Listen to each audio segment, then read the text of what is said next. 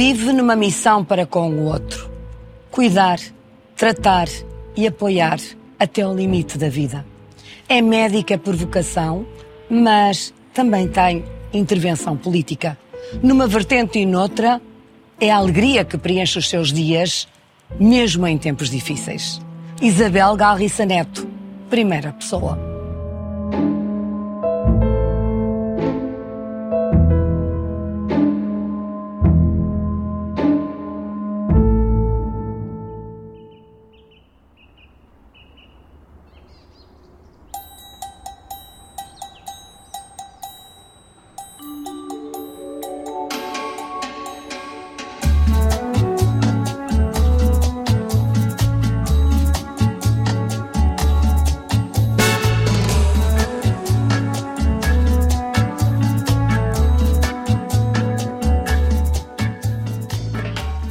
Isabel, há sempre um céu à nossa espera. Uhum. E para si até parece que há sempre um hospital à sua espera. Sim, eu, pessoalmente, enquanto crente, quero que haja um céu à minha espera e acho que isso será o bem supremo. Em relação ao hospital, não foi aqui que eu comecei, eu comecei em Odivelas. É muito interessante porque na minha família não há tradição de médicos. Eu sou a primeira médica que eu saiba em, em muitas gerações. E isso, de facto, começou a surgir uh, muito cedo, logo no, no final do antigo liceu. Agora já não se diz assim. Eu sou suficientemente antiga para ter feito o liceu no Liceu do Eiras.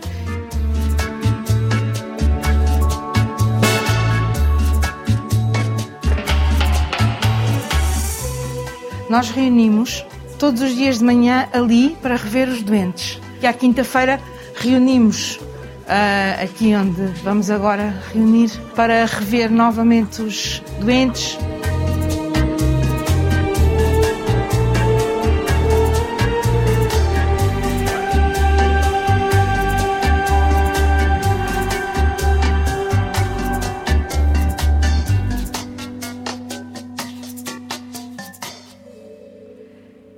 Na situação limite da vida, há uma necessidade absoluta de haver uma transversalidade de especialidades. Muitas delas estão aqui presentes.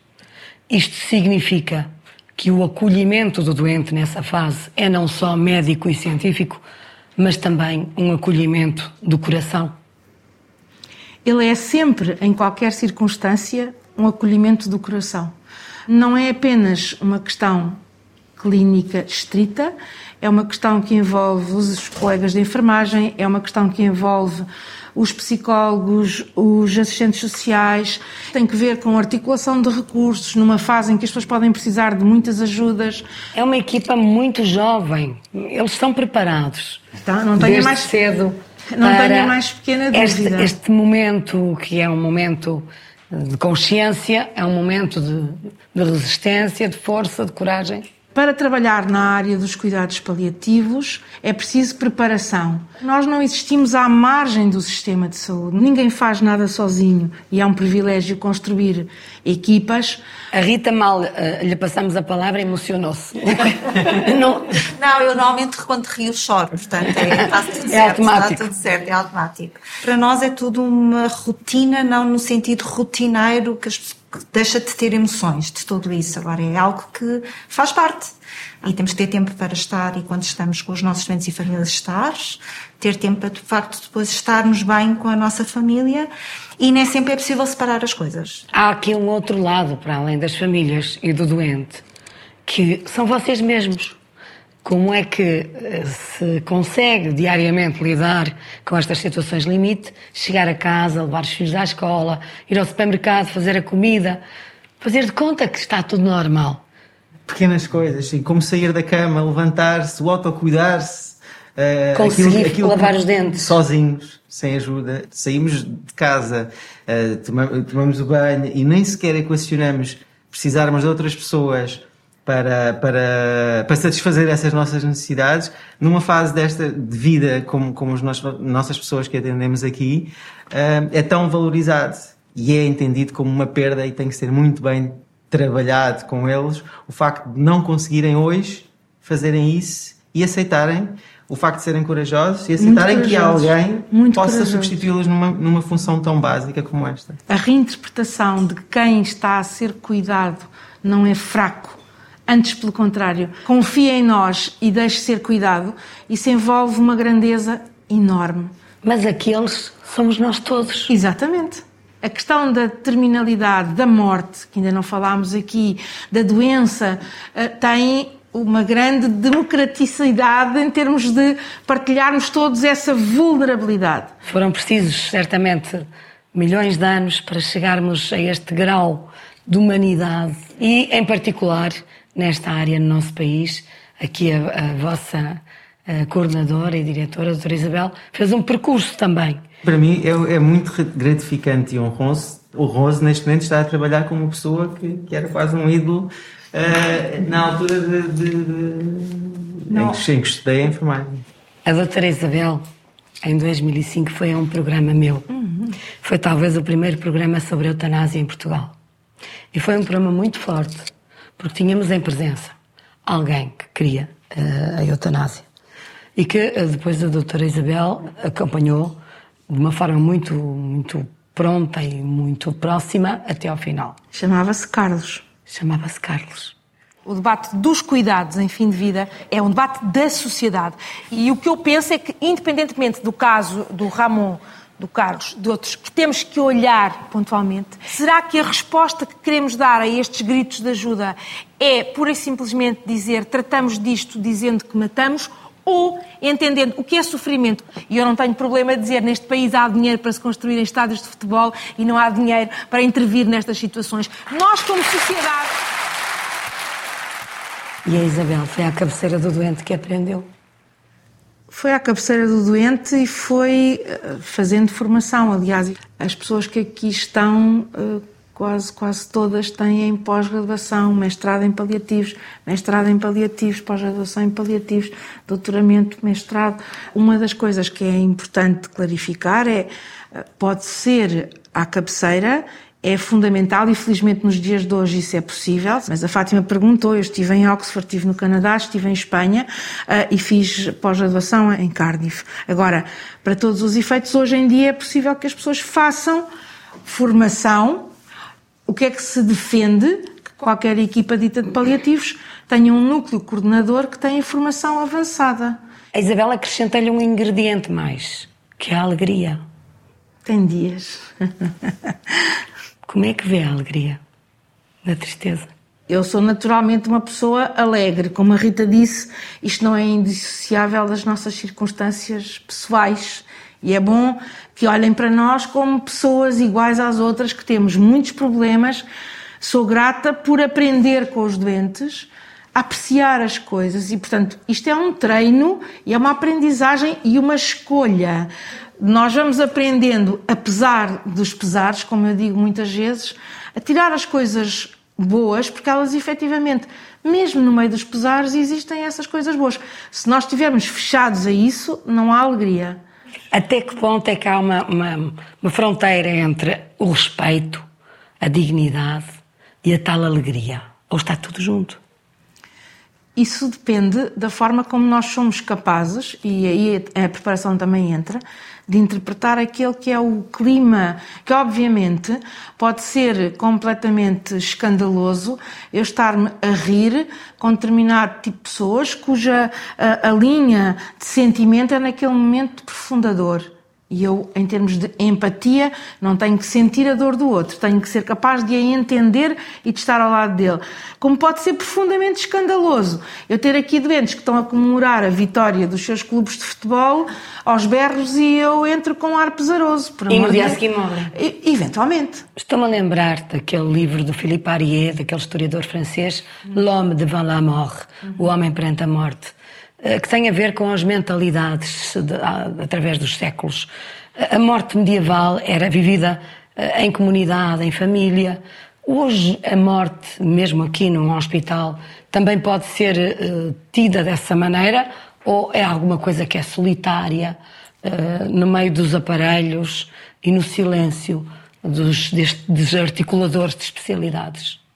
Essa tal uh, uh, sofisticação aparente da tecnologia uh, maioritariamente não é necessária em doentes que estão internados aqui. Por outro lado, a sofisticação aparente da tecnologia pode ser uma falsa segurança na ideia de que é preciso uh, uh, recorrer a muita coisa altamente diferenciada para proporcionar uma morte tranquila e de qualidade. Não é verdade. Por norma, morre-se mais de noite. E de noite as pessoas estão sozinhas. Pela iliteracia que existe com frequência, as pessoas pensam que uh, no decurso de uma doença crónica os doentes estão despertos e de um momento para o outro vão falecer. Não é assim que acontece. Este é um processo fisiológico em que há um desligar progressivo e que é natural que o estado de consciência e a capacidade de interação nas últimas 24 horas esteja comprometida. Na medida em que é como se fossem interruptores que se vão desligando. Os humanos são parecidos perante a morte? São, do meu ponto de vista. Havendo diferenças e que têm, sobretudo, que ver com a forma como se viveu. Agora, do ponto de vista de nós encontrarmos traços comuns entre o A, o B e o C, e até uh, pondo de lado uh, idade, estatuto social, profissão, há determinado tipo de reações que são muito comuns e que fazem parte da nossa humanidade.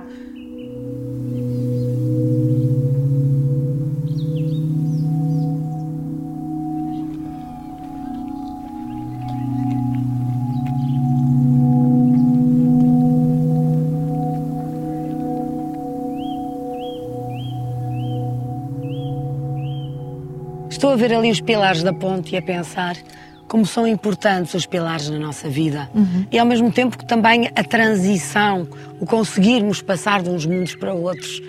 Estávamos num hospital, num sítio, enfim, que não sendo sempre trágico, mas que é um sítio que merece muito respeito. E aqui estamos em harmonia com a natureza, no equilíbrio total. Precisamos disto. Precisamos, precisamos que é para transportar isto para dentro de nós, termos este refúgio.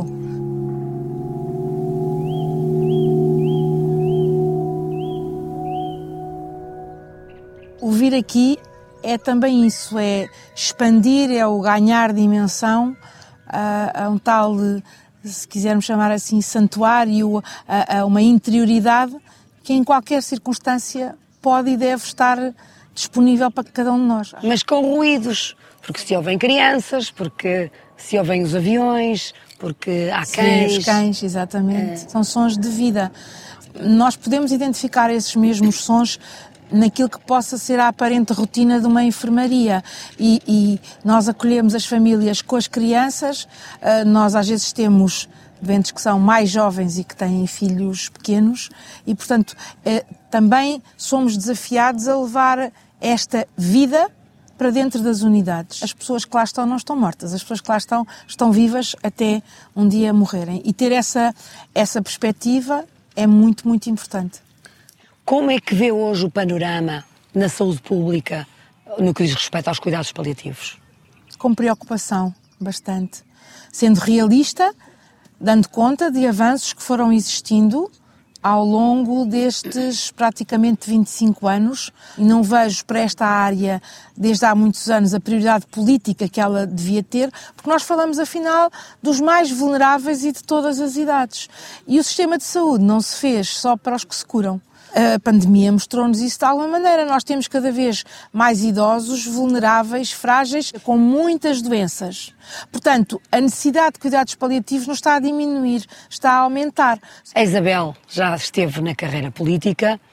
Que responsabilidade se atribui a si própria no que corre bem e naquilo que também não corre ou se desenvolve lentamente no que diz respeito aos cuidados de saúde dos paliativos? Enquanto eu estive 10 anos no Parlamento, até 2019, aquilo que tentei fazer foi contribuir dentro do Parlamento para uh, criar instrumentos legais que viabilizassem precisamente os cuidados a estas pessoas. Se podia ter feito mais, outros os dirão. Eu tenho consciência que trabalhei muito e que as mudanças se fazem neste país a um ritmo muito lento. Nós temos leis, boas leis, e ao fim e ao cabo a translação destas leis para a prática, aquilo que elas implicam de prestação efetiva, tarda muito. O que me está a dizer é que não são só os políticos que têm responsabilidade. Ai, não, a cidadania é corresponsável com a situação Eu- e a ausência desses cuidados. Eu deixo aqui uma provocação que muitas vezes, em termos das formações que faço, ah, partilho com, com os formandos, que é, então e se fosse contigo? Se tu precisasses de cuidados paliativos hoje, tens a certeza que tinhas acesso a eles?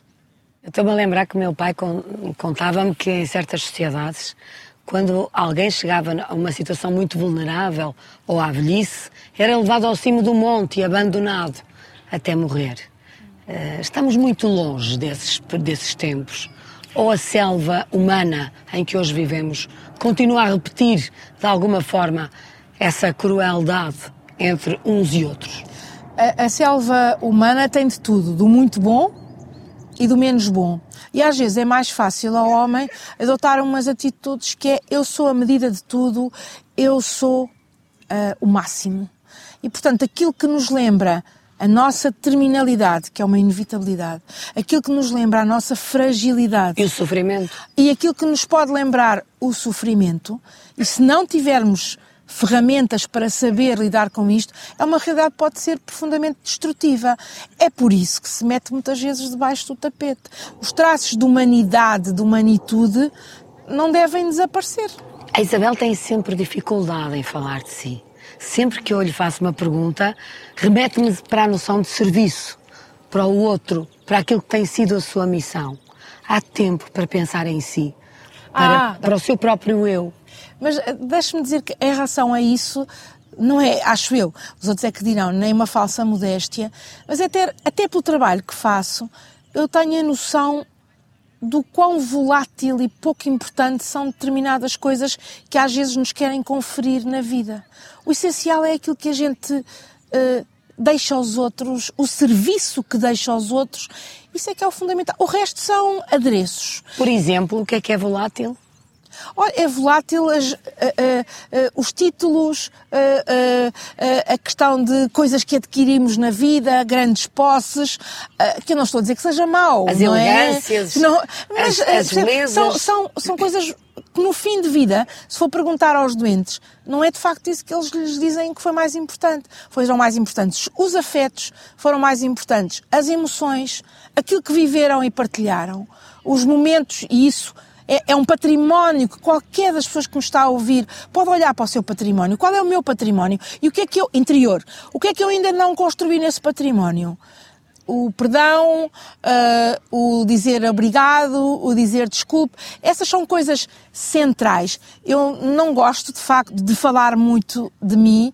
Acho que sou uma pessoa que tem passado muitas dificuldades, mas bastante bafejada pela, eh, por momentos de felicidade e de sorte, e tenho, tenho tempo para mim. De certa maneira, necessitamos quase como fundir-nos, harmonizarmos-nos com a natureza. Há um, um, um chamamento. E saber que somos uma parte dela e o estar em sintonia com a natureza é uma coisa que eu acho amplia-nos muitos eh, horizontes e lá está. É quase imediato chegar aqui e haver certos determinados problemas que a gente vê com outra dimensão e com, com outra perspectiva. Portanto, somos todos, de facto, pequeninos e parte de uma cadeia. Aí vamos. Aí vamos.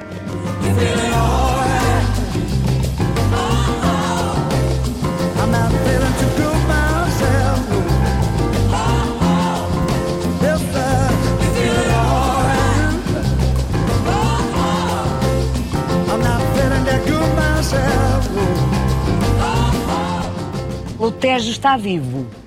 está vivo de barcos dos mais diferentes feitios e géneros, está vivo com atividades turísticas. Gosto particularmente de, neste sítio, eh, sendo uma privilegiada, poder estar a contemplar estas paisagens. Este era o rio também da sua infância, da sua juventude. E era fácil atravessá-lo nessa altura? Mas Na geração dos meus pais e tios, que foram desportistas, dos meus avós, era normal e habitual fazer a travessia do Tejo. Fazia-se entre a praia de Algés o tal grupo fundador do Algésio da Fundo e fazia-se uh, em direção à trafaria. A nado. A nado, exatamente.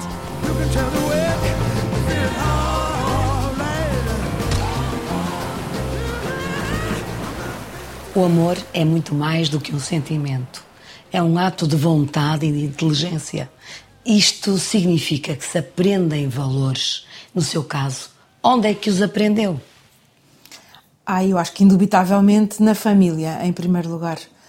Há um ambiente, há uma vivência de família, toda ela também uh, estruturante. O seu pai era militar. Exatamente. Do exército. Exatamente. E de artilharia, já agora, que, como ele dizia, não é uma arma igual às outras. Fez comissões em África. Exatamente. E isso foi uma memória, uma vivência. Continua hoje em dia, uh, e eu, para que saibam, vou fazer 62 anos. Um, tanto tempo depois, continua a ser ainda uma memória que se olha de uma forma agridoce. É seguramente o homem de referência da minha vida. E, e portanto, uh, começando ao contrário, ele morreu cedo, com 67 anos e com uma demência rapidamente progressiva, portanto, uma vivência que eu também tive a nível pessoal. E era um pai filho dessa avó muito alegre e, portanto, felizmente e apesar de tantas dificuldades, um pai alegre, muito afetuoso, de quem eu era bastante, bastante próxima e de quem tenho muitas saudades. Há uma infância passada em Lisboa. Hum. Aliás, nasce em Lisboa. Eu nasci uh, no Hospital Militar, precisamente, na Lapa, mas toda a minha família materna é de Algés. Quem fala em Algés fala em Dá Fundo. Fala no Sport Algés e Dá Fundo. E uh, muitas mulheres da minha família materna foram desportistas. Uh, isso é uma coisa de que eu me orgulho numa altura, estamos a falar anos 20 do século passado, anos 30, em que isso não era habitual.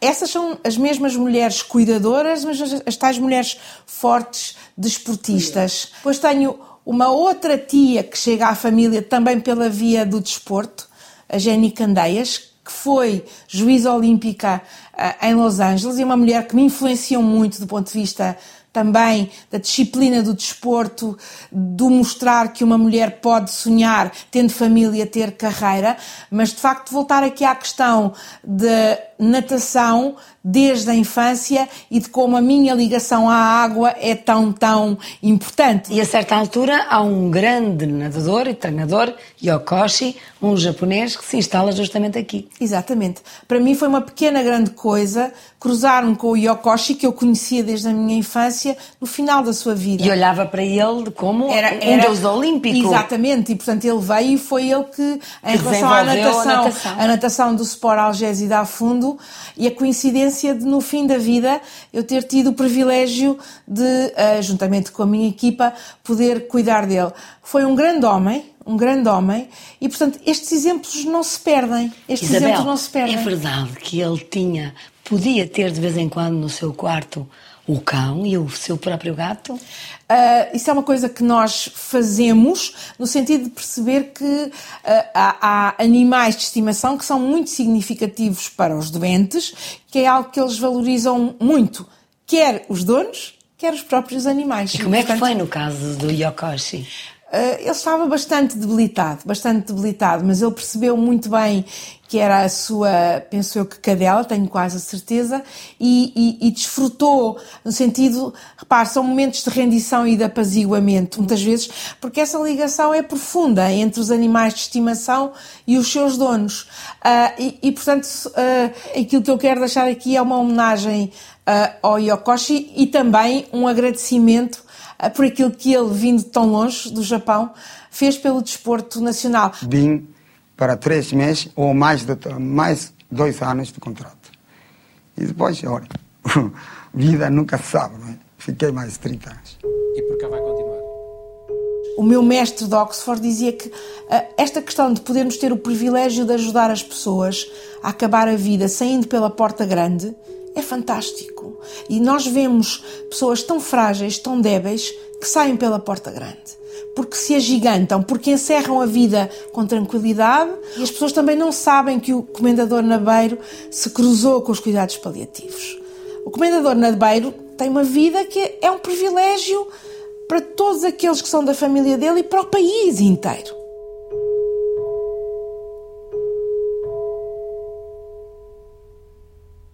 A determinada altura do percurso, sente necessidade de uma intervenção cívica e cidadã mais forte. E vai entrar na política. O que é que essa, essa intervenção lhe deu e lhe proporcionou? Eu sei que há um conjunto de leis da qual uh, é autora, é? coautora, ou coautora, mas o que é que lhe trouxe à sua vida essa intervenção política? Eu gostava de dizer que nunca tive nenhum projeto de carreira de dizer que ao fim de X anos estou aqui, ao fim de X anos estou ali, já nessa perspectiva, mais uma vez, de serviço e nunca deixando de ser médica, porque há muita gente que acha que eu, enquanto estive no Parlamento, deixei de ser médica, o que não é verdade. A política permitiu-me conhecer gente em vários quadrantes e dos quais divirjo, gente muito, uh, uh, muito cheia de valor e de competências, outras menos, mas não é diferente daquilo que se vê na medicina, na informação, uh, nas empresas. É por isso que diz que, por exemplo, António Correia de Campos, que não era propriamente do seu partido, era de um governo socialista, foi um bom ministro da Saúde? Eu considero que sim, tal como Maria de Belém Roseira e mais recentemente uh, o Adalberto Fernandes, não podendo de maneira nenhuma concordar com tudo aquilo que fizeram, e eles sabem, eu acho que é preciso desenvolver esse espírito na política e em Portugal, que é o de saber reconhecer uh, a competência e a virtude quando ela existe mesmo nos que pensam diferente de nós. Olha, há dias estive com uma pessoa que eu estimo muito, o Bernardino Soares pensa muito diferente de mim em muitas circunstâncias. Nós partilhámos tempo no Parlamento e dizia-me ele que oito anos na Câmara de Louros tinham parecido 20 anos da vida dele. Portanto, a vida política é muito, muito desgastante. Mas teve coragem para aprender a tocar viola e a cantar. Ah, isso faz parte daquele clima e dos valores em termos da juventude. Que tipo de música tocava? Olha, eu aprendi a tocar músicas de Zeca Afonso ainda antes do 25 de Abril e, portanto, as pessoas podem, podem espantar-se, mas sim como outras músicas, outras músicas do Cat Stevens, portanto, músicas que tinham que ver com, uh, na altura eu teria 12 anos, antes do 25 de Abril, estamos a falar 72, 73, exatamente. Por outro lado, há uma referência maior na sua vida. Foi o facto de ter fé desde muito cedo. A fé é um pilar estruturante da minha vida, ah, mas isso é um caminho nunca acabado. A fé, ah, que eu agradeço por a poder ter, ah, e que não é incompatível nem com a ciência nem com a racionalidade, é, é, é, um elemento impulsionador para perceber que nós não caminhamos sozinhos e, portanto, muito a ideia do caminhar. Por isso eu gosto também de caminhar em Monsanto, porque o que, porque nós caminhamos, a vida é uma caminhada, portanto tem muito de incompleto, temos a possibilidade de olhar para trás e temos sobretudo a possibilidade de olhar para a frente. Eu pessoalmente gostaria de poder olhar para cima porque acho que é no céu que está realmente a nossa prenda final.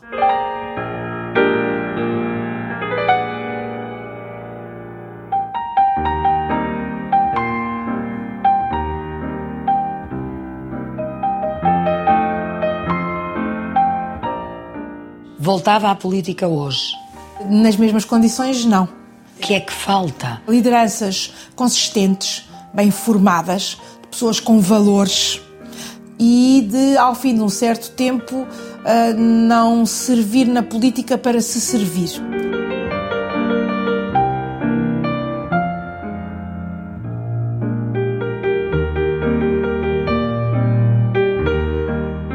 Precisamos de serviço público que mostre, de facto, a história passada para nós nos elevarmos com aqueles que nos elevaram na história. E de Portanto, coragem, certamente. Ah, com certeza, mas a coragem não é não ter medo, a coragem é ter muito medo e andar para a frente.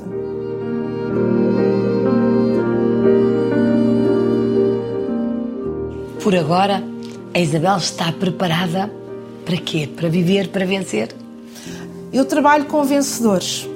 Infelizmente há quem ache que eles são derrotados. Não se curando e vindo a falecer, foram heróis do cotidiano, foram vencedores das suas circunstâncias, ajudaram as suas famílias a apaziguar-se com a sua finitude.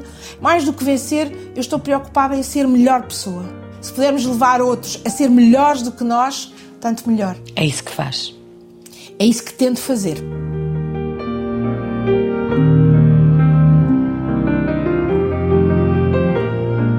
E é bom dizer que nós temos profissionais de saúde que acompanham os doentes e que não têm qualquer tipo de pejo em, em estar com eles se perceberem que eles vão falecer e há sinais que nos permitem interpretar que isso vai acontecer. Porque o infinito está nos olhos deles também, não é, doutora Galriça Neto? O infinito, aliás, eh, é o infinito e mais além. Eles já estão mais além.